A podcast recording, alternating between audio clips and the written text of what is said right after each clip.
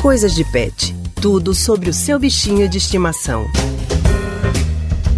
Quem nunca resistiu e deu um pedaço de comida para o pet ao vê-lo com aquele olhar pidão de coitadinho? Mas e quando essa comida é um doce ou um produto com açúcar?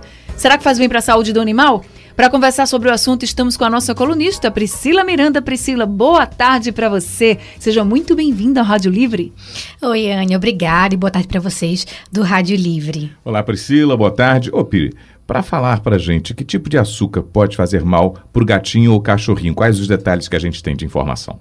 Oi, Haldane, boa tarde para você também. Essa questão de todo tipo de açúcar vai depender porque existem os açúcares naturais, presentes em frutas, por exemplo, e também tem o açúcar industrializado que a gente usa para adoçar os nossos alimentos. Eu conversei com a médica veterinária Débora Viegas, que explicou essa diferença e o que é que faz mal. Vamos ouvi-la. A dieta de cães e gatos, ela deve conter açúcar, né? Só que desde que seja de, de uma fonte natural, como por um exemplo frutas e alguns vegetais. Então, a própria ração dos animais, ela contém fontes de açúcar, como por exemplo, açúcares oriundo da batata doce, da cenoura, maçã, mamão.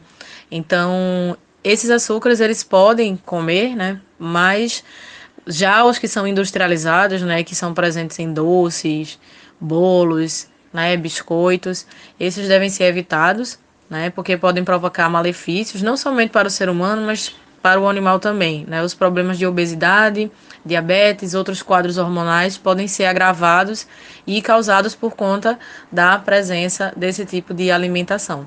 Agora, Priscila, tem muita gente que não resiste e até dá doces com muito açúcar, como chocolate. Qual o malefício desse tipo de alimento para a saúde do animal? Pois é, Anne, o chocolate pode ser extremamente perigoso para o cachorro ou para o gato, então é importante nunca oferecer para o animal. A veterinária também dá esse alerta aí dos riscos.